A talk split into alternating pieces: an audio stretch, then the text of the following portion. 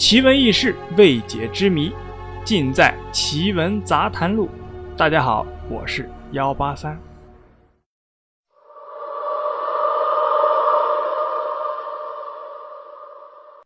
遵义会议之后，红军被几十万国民党军队那是围追堵截，无奈之下，毛主席指挥中央红军游走于我国川滇黔三省边境。开展了多次的游击活动，顺利摆脱了国民党军队，还转被动为主动，打了一场漂亮的翻身仗，把国民党军队耍的那是团团转。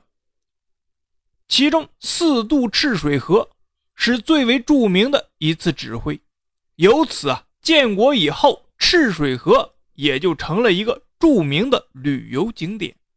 然而赤水河。可不仅仅是因为这件事情出名，关于他的传奇故事啊，那是不胜枚举。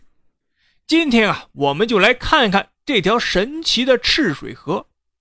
赤水河呢，是我国长江上游的一条支流，它跨越川黔滇三省边境，流水线曲折离奇，水流湍急，多险滩，堪称一绝。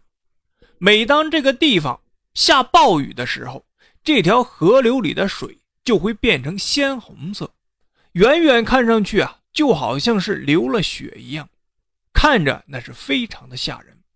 因为它这一独特的属性，还引发了当地村民很多不切实际、天马行空般的猜测。有的村民认为，这一定是有妖怪作祟。那么，为什么一下雨？这里的水就会变成红色呢？究竟这个红色是怎么形成的呢？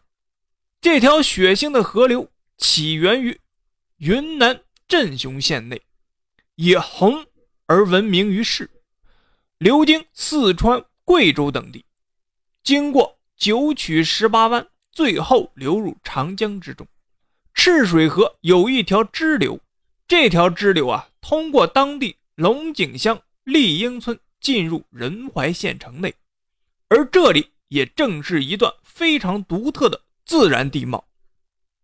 这里的自然地貌叫做紫色沙叶岩，经过长期的风化而形成了裸露的紫色土地。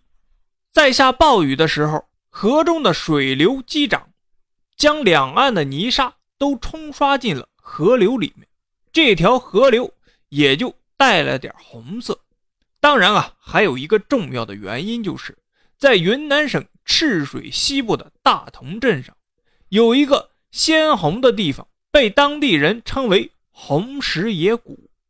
这个地方啊，一般没有人来，但是却形成了一个将近两百米的很深的凹槽，里面堆积着大量的血红色的砂岩。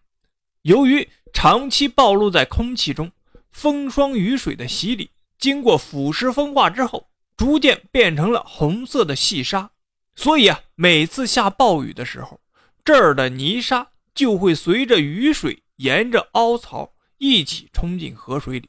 这两个原因的共同作用，才形成了大家看到的会流血的赤水河。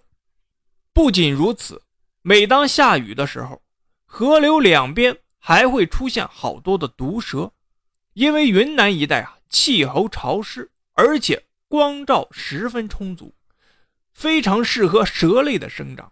而赤水河两岸的毒蛇，就是因为下雨堵塞了泥土，所以啊有些缺氧，都出来活动了。只不过这暴雨加上赤红色的河水，遍地的毒蛇，景象看起来啊是有些骇人。不知道的还真以为啊是蛟龙作怪，或者是上天警示人们有冤情呢。